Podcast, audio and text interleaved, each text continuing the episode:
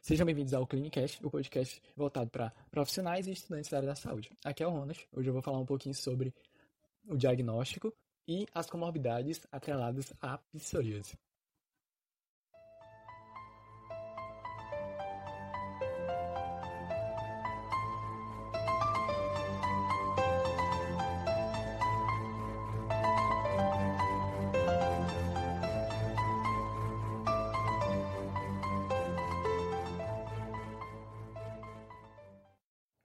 Bom, vamos falar um pouquinho aqui sobre o diagnóstico da psoríase. Como é que acontece o diagnóstico da psoríase? Esse diagnóstico ele é essencialmente clínico, mas pode ser também usado a biópsia nessa situação para fazer um diagnóstico pelo, pelo histopatológico. Mas é, o diagnóstico é essencialmente clínico. A gente usa a biópsia para fazer uma diferenciação, para fazer o diagnóstico diferencial ou quando aquele paciente ele não tem uma clínica tão característica, mas tem indícios, mas não é tão característico assim para fechar o diagnóstico. E aí a gente quer confirmar, quer diferenciar de outras doenças, e a gente pode fazer uso desse, dessa biópsia, desse, desse histopatológico. Mas o que, que acontece no clínico? O que, que a gente vê nesse clínico?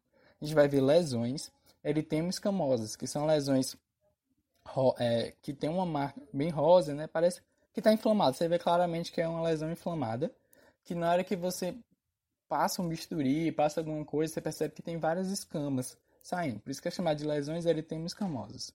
Elas estão em placas, né, tem uma elevação, e os limites são bem precisos, que é bem diferente da hanseníase indeterminada, por exemplo.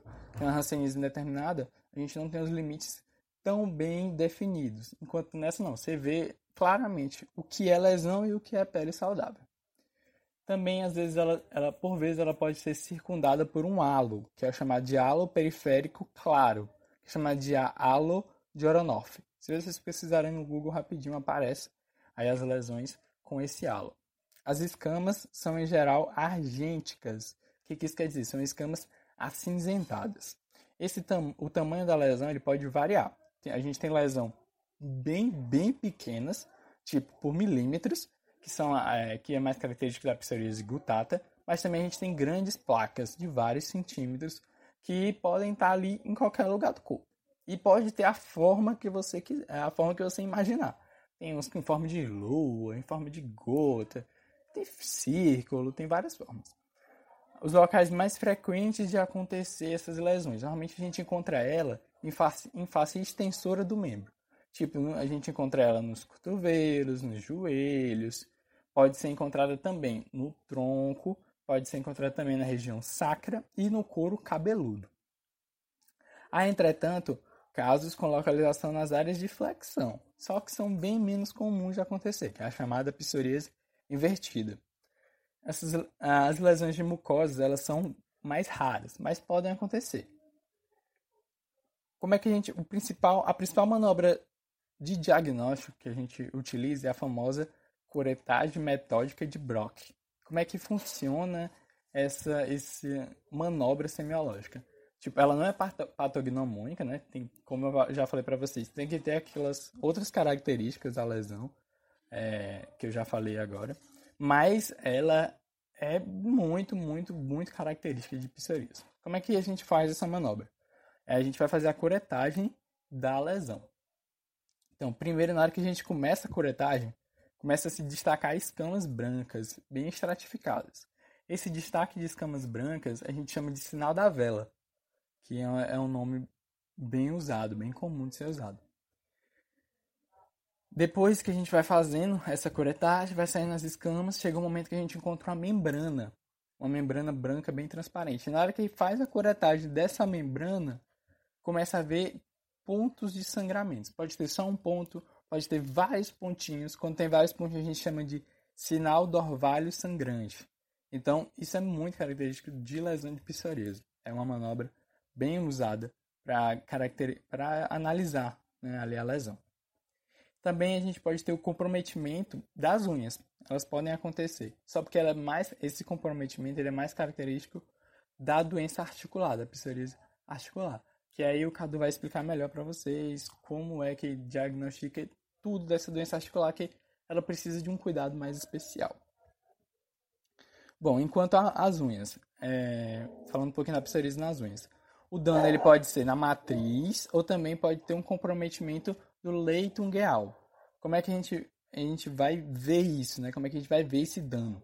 Bom, quando acontece dano na matriz, a gente vai perceber, é, pode perceber algumas características, como por exemplo, depressões cupiliformes ou puntiformes nas unhas.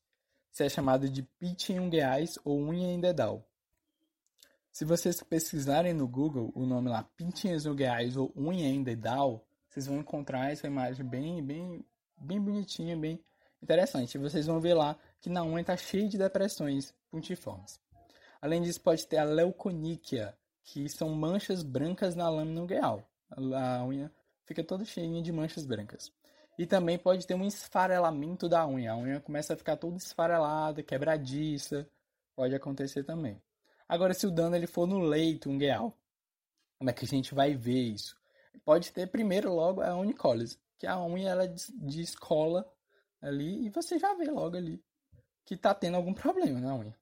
Mas também pode ter uma onicorrex. O que, que é essa onicorrex? São sulcos ou fissuras longitudinais correndo a superfície da unha.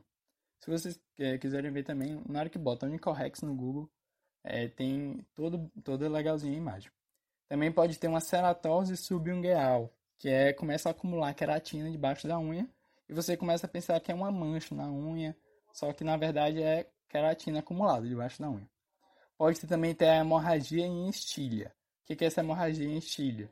Começa a ter umas linhas de sangue fina saindo ali da ponta da unha. Você olha a unha, ela tem tá cheia de linhazinhas finas. E por último, pode ser também a mancha de óleo salmão, que é uma mancha, uma mancha de óleo, que parece uma mancha de óleo na unha. Ela pode atingir uma unha só, mas também pode atingir várias unhas. Pode ter isso em duas, três, quatro unhas.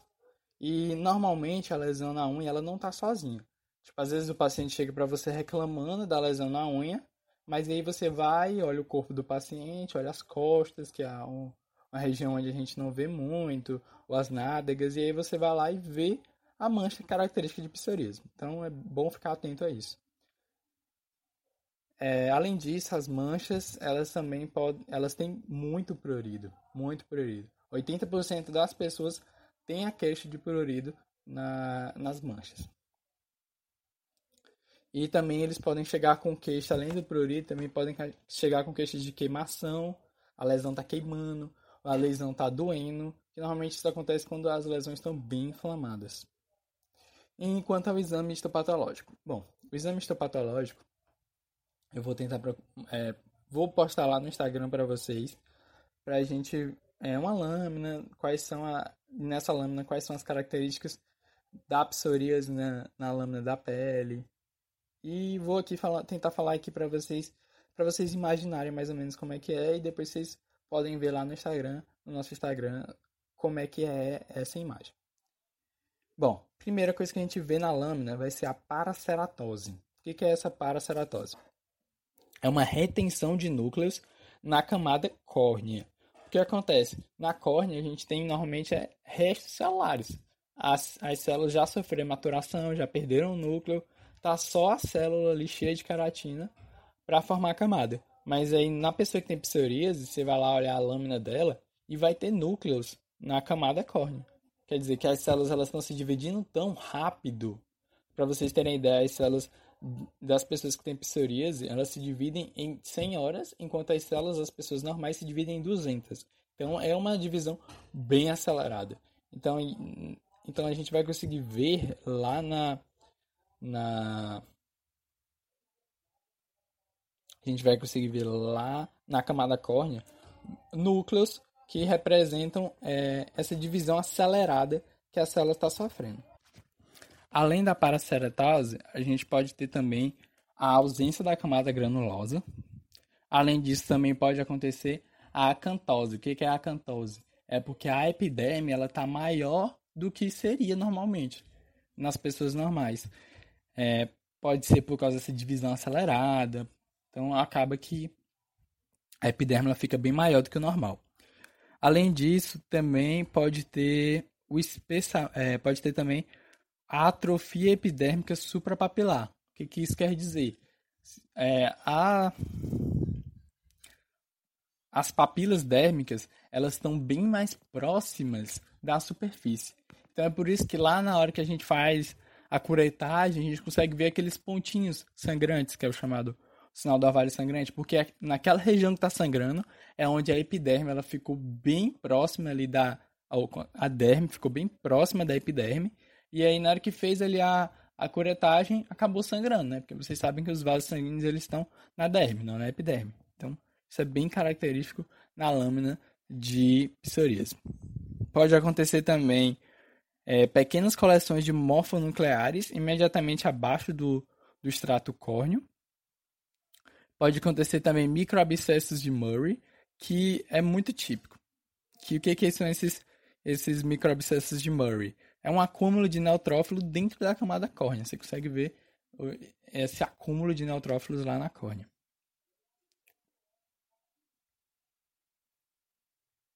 Mas saiba que esses, essas características elas são é, comuns em outras doenças também, essas características histopatológicas. Por isso que o diagnóstico é essencialmente clínico. O histopatológico é só para auxiliar.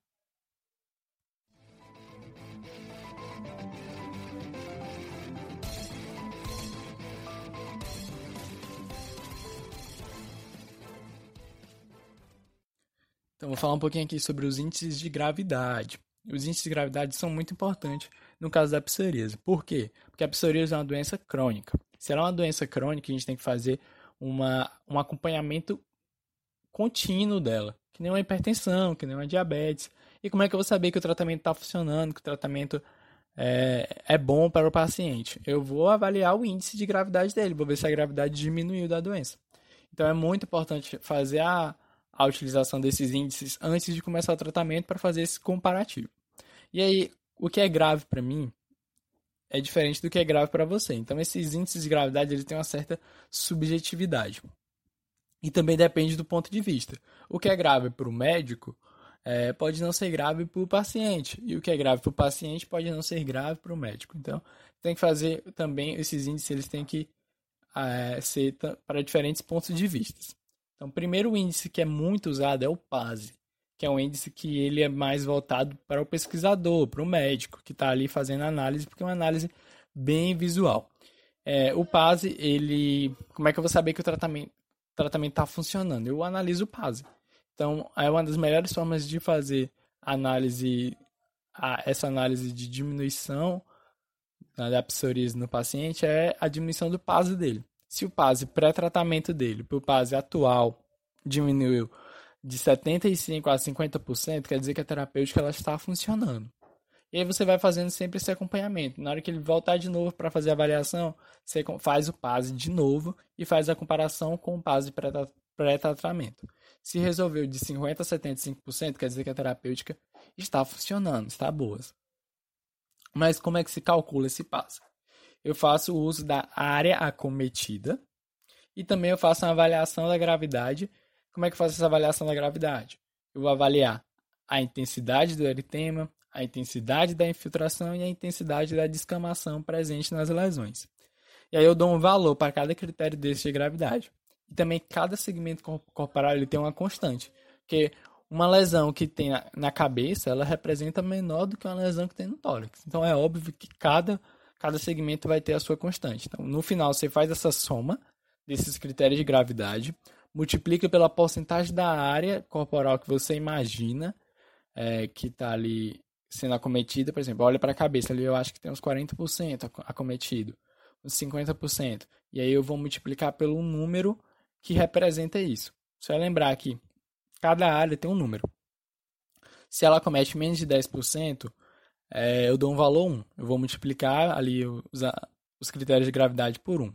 Se eu acho que a lesão ela comete de 10 a 30 a 29%, eu dou eu vou multiplicar os critérios de gravidade por 2.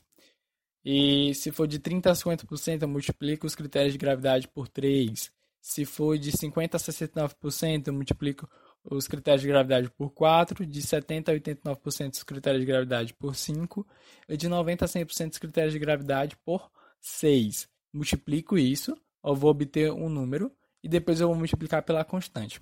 E aí eu vou somando isso em todos os, os segmentos corporais para chegar a um valor. Esse valor do PAS ele pode variar de 0 até 72. Lembrando que o PASE já é grave a partir de 10. Então, a partir de 10 você já pode começar ali ao uso da, da terapia medicamentosa. E também lembrar que é, ele só pode ser feito para psoríase em placa, porque não tem como fazer isso nas outras psoríases. E também ele é muito subjetivo, né? O, meu, o PASA que um, um médico fez pode ser diferente do outro. Outro índice bem usado é o BSA.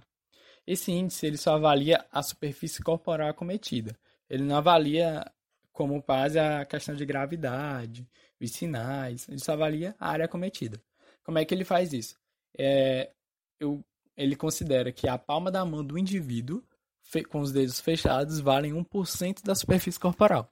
E aí ele vai colocando em cada lesão a palma da mão do paciente para avaliar quanto por cento ali vale da superfície corporal. E aí vai somando e no final eu tenho quanto por cento da superfície corporal foi acometida pela psoríase. Pronto. E lembrando que se passou de, de 10%, você já tem também a psoríase grave, então já pode começar ali o tratamento medicamentoso. Outro, dois índices que são bem usados agora do ponto de vista do paciente, agora não do ponto de vista do pesquisador, do médico. É o DLQI e o PDI. Eles avaliam a qualidade de vida do paciente. Então, aqui é bem, bem em relação ao olhar do paciente mesmo. Então, o DLQI é, ele faz a análise da repercussão da enfermidade dermatológica na qualidade de vida do paciente. Ele é um questionário auto-aplicável. Você entrega o paciente e ele vai completando ali.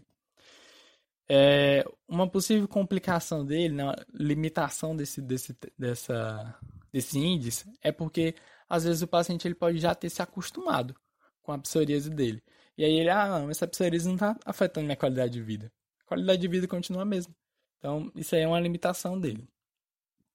Ele é composto por 10 questões e aí você entrega o paciente e fala para ele avaliar as última, a última semana, em relação à última semana, sete dias atrás. O que, que você achou? E aí vai preenchendo. Lembrando que ele é para pacientes acima de 16 anos e cada item, item vai receber uma pontuação de 0 a 3 e depois só é somar tudo. Esses, esses índices, esses questionários têm todos disponíveis. Você basta pesquisar lá que tem um, o questionário disponível com as perguntas e você entrega para o paciente. Outro, outro índice bem comum de ser, ser visto é o PDI. O PDI ele é composto por 15, 15 questões, né, 15 itens, que avaliam quatro domínios: atividades diárias, atividade de trabalho escolar, lazer e relacionamento pessoal. Ele é auto-aplicável também e ele leva em conta os últimos 15 dias do paciente. Vocês podem se perguntar, ah, por que, que eu vou fazer análise de qualidade de vida do paciente? É só uma doença de pele. Para que, que eu vou falar isso? Não.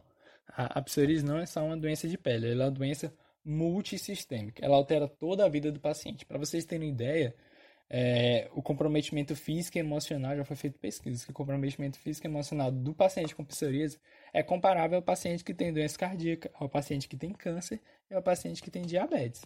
Então ele afeta muito a qualidade de vida do paciente. Já, já, já foi provado que os indivíduos com psoríase eles apresentam maior é, índice de suicídio, maior, mais quadros depressivos, maior consumo de álcool do que a população em geral. Então é muito importante aí o apoio psicológico. A gente vê que a psoríase não é só uma doença de pele, é uma doença multissistêmica. E também, além disso, o tratamento da, da psoríase, ele altera às vezes o lazer do indivíduo, é, prejudica o lazer, prejudica o trabalho, e aí isso vai levando ao estresse constante do paciente. Quanto mais estresse, mais a, a psoríase dele vai piorando. Então é um ciclo vicioso. Por isso que você tem que cuidar da qualidade de vida do paciente também. Porque senão a psoríase dele vai piorar, nunca vai melhorar e você pensa que é o tratamento que não está funcionando. Que aí ficar só aumentando dose, aumentando dose.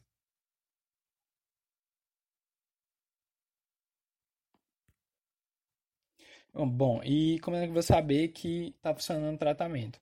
Eu já falei um pouquinho sobre o PASE. E no DLQI você vai saber se houve uma diminuição de 5 pontos no DLQI pré-tratamento com o DLQI atual.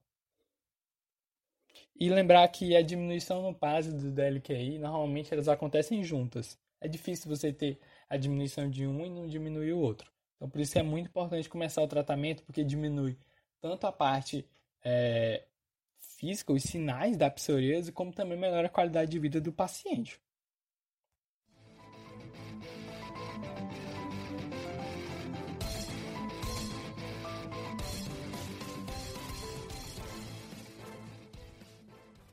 Bom, vamos falar um pouquinho agora sobre as comorbidades. As comorbidades elas estão muito presentes na psoríase, porque uma, a psoríase é uma doença multissistêmica.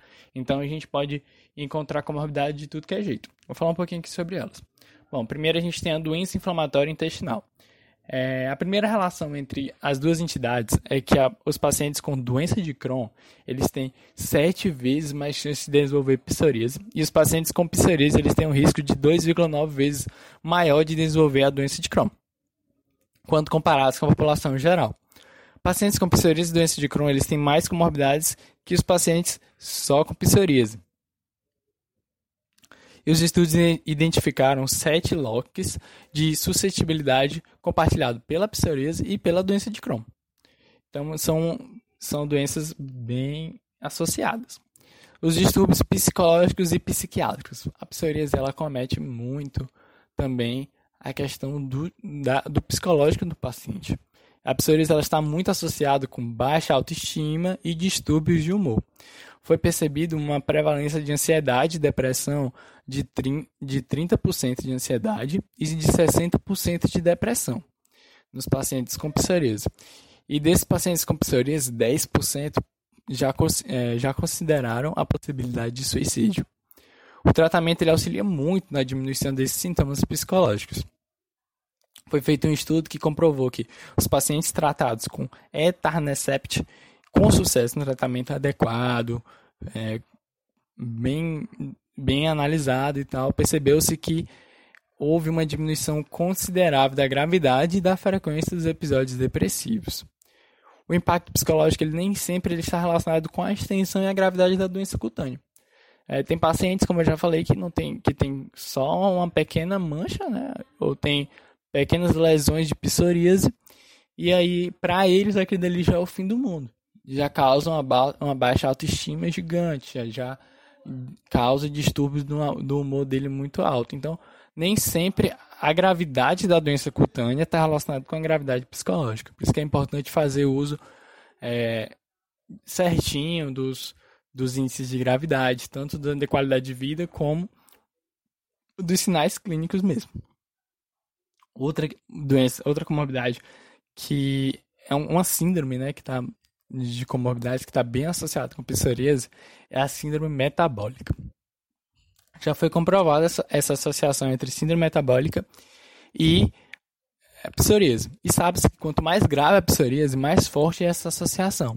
E aí vocês pensam também que síndrome metabólica está associada a um mundo de coisas, né? e principalmente ao risco cardiovascular. Então, pacientes com psoríase também já têm é, essa associação de, com doenças cardiovasculares. Então, por que, que isso acontece? Por que, que tem essa associação entre síndrome metabólica e psoríase, uma doença cutânea? Bom, o que acontece? A psoríase, ela causa uma maior resposta TH1 e TH17. E quando a gente tem essa resposta TH1 e TH17 ativada, a gente vai ter muito é, maior produção de citocinas, então vai ter uma inflamação muito grande. E os maiores, quem é que é mais produzido nessa, nessas ativações? É TNF-alfa e EL6, que altera ali todo o eixo hipotalâmico hipofisário e, consequentemente, pode causar a obesidade, pode influenciar no surgimento da obesidade. Mas a obesidade também é uma doença inflamatória. E aí, quanto mais obeso o paciente também, ele tem mais produção de IL-6 e TNF-alfa. Então a gente vê que um influencia o outro. A psoríase influencia a obesidade, a obesidade influencia a psoríase. E os dois juntos, eles influenciam todo o sistema, é, todo o organismo do indivíduo. Ele causa é, aumento de pressão no paciente, aumento da resistência insulínica, então, consequentemente, ele piora diabetes, piora a obesidade, pode causar uma trombose, uma aterosclerose.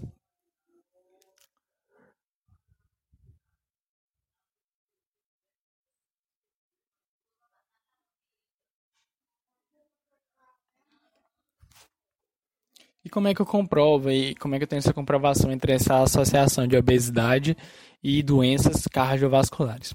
Já foi, é, já foi comprovado que os pacientes que têm mais de 8 anos já diagnosticados com a, com a psoríase, eles têm uma maior prevalência de doença coronariana.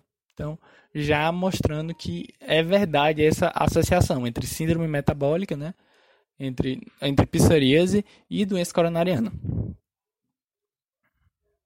Outro destaque é que a probabilidade de infarto agudo do miocárdio é maior nos pacientes com psoríase do que na população em geral com risco relativo sendo especialmente mais elevado em pacientes jovens e com psoríase mais grave. Nesse sentido, a obesidade poderia participar no desencadeamento da psoríase, baseado no estado pró-inflamatório crônico, né, que está associado com essa obesidade, ou poderia ser consequência da psoríase, porque a psoríase também causa esse estado pró-inflamatório. Então, essas duas juntas, elas pioram muito a qualidade de vida do paciente. Paciente com obesidade e psoríase é muito complicado. Foi feito um estudo que é chamado Study Nurses Health 2, com dados prospectivos de 78.626 mulheres, acompanhadas durante 14 anos. E esse estudo aponta como fator de risco importante para o desenvolvimento de psoríase a obesidade e o ganho ponderal de peso Percebeu-se que quanto maior o IMC dessas mulheres, maior seria os riscos de desenvolver psoríase. Na Bahia foi feito um estudo também com percebeu-se que o excesso de peso, que foi avaliado pelo IMC, pela circunferência abdominal e pelo índice cintura-quadril, foi fortemente associado às formas mais graves de psoríase, artropatia e envolvimento facial. E alguns estudos indicam que a perda de peso ela pode até levar a uma remissão da psoríase e pode melhorar a psoríase. Lembrando que não é só perder peso. Ah, vou falar para o paciente agora perder peso, precisa tomar remédio. Não. A perda de peso ela auxilia, é um auxílio, mas não é suficiente para o controle da doença. Foi percebido outra coisa também de comorbidade entre esses pacientes, é o estilo de vida deles. Tem uma alteração de estilo de vida desses pacientes com psoríase. Os portadores de, de, de psoríase apresentam maior frequência de tabagismo e etilismo. Então, além de, da síndrome metabólica, da obesidade que ele está com risco, ele também ainda vai fumar mais e beber mais. Então, tudo isso aí piora o quê? O risco de doença cardiovascular, aumenta o risco de doença cardiovascular. Interessante é que o risco de desencadeamento da psoríase é 70% maior em tabagistas quando comparados aos não fumantes. E nesses pacientes que tiveram né, a psoríase, é maior a forma postulosa neles. A prevalência de psoríase encontra-se aumentada entre os pacientes que abusam do consumo de álcool e nesses está relacionado ao maior risco de esteatose alcoólica, menor resposta aos tratamentos e além de depressão e ansiedade. Então é bem complicado essa questão da bebida e do cigarro. Além disso, em relação às neoplasias, foi feito um estudo que percebeu-se que a, que a incidência que demonstrou que os pacientes com psoríase eles têm um risco maior de desenvolvimento de câncer do sistema linfoproliferativo e pancreático que a população em geral. Então, baseado em todas essas comorbidades que afetam vários sistemas, é muito importante, antes de começar a decisão terapêutica sistêmica para psoríase, fazer um checklist, tanto de detecção de comorbidades, de avaliação de hábitos de vida, de um exame clínico, avaliando peso, altura IMC, de um exame oftalmológico em pacientes maiores de 40 a 50 anos, e uma avaliação da gravidade da psoríase, fazendo lá o uso dos índices de gravidade, que eu já expliquei. E fazer exames laboratoriais para a gente ver como é que está todo o organismo desse indivíduo. Fazendo estudos, de, é, esses exames laboratórios seria glicemia, lipidograma, perfil hepático, função renal, e também lembrar sempre de estimular hábitos de vida saudável, por causa do risco de síndrome metabólica, do risco de é, risco cardiovascular. Então, mais recente foram feitas alguma, foi feita uma revisão, liter, é, revisão de psoríase, né, pela Sociedade Brasileira de Dermatologia. E aí do, dos estudos mais atuais de psoríase. E aí foi feita a avaliação dessas comorbidades, como é que está a apresentação dessas comorbidades na atualidade, né? E foi percebido que a depressão está prevalente em 16% dos, das pessoas que tinham psoríase, dos estudos. A ansiedade estava prevalente em 15%. As tentativas de suicídio estavam presentes em 2,9%.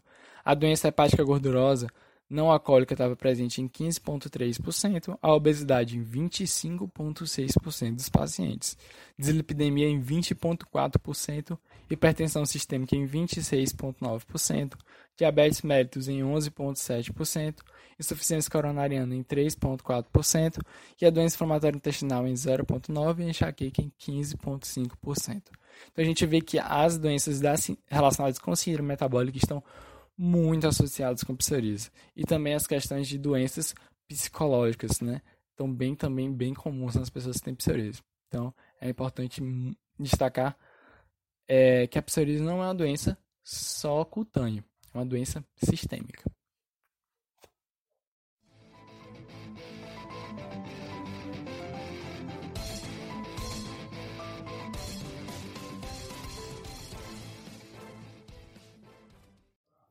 Queria agradecer a todos que ouviram até o final do podcast. E é, qualquer dúvida que vocês tiverem, podem falar lá no nosso Instagram, arroba Clinicast, ou falar comigo mesmo, que é o meu Instagram, arroba RonaldJR. Obrigado e tenham um bom dia.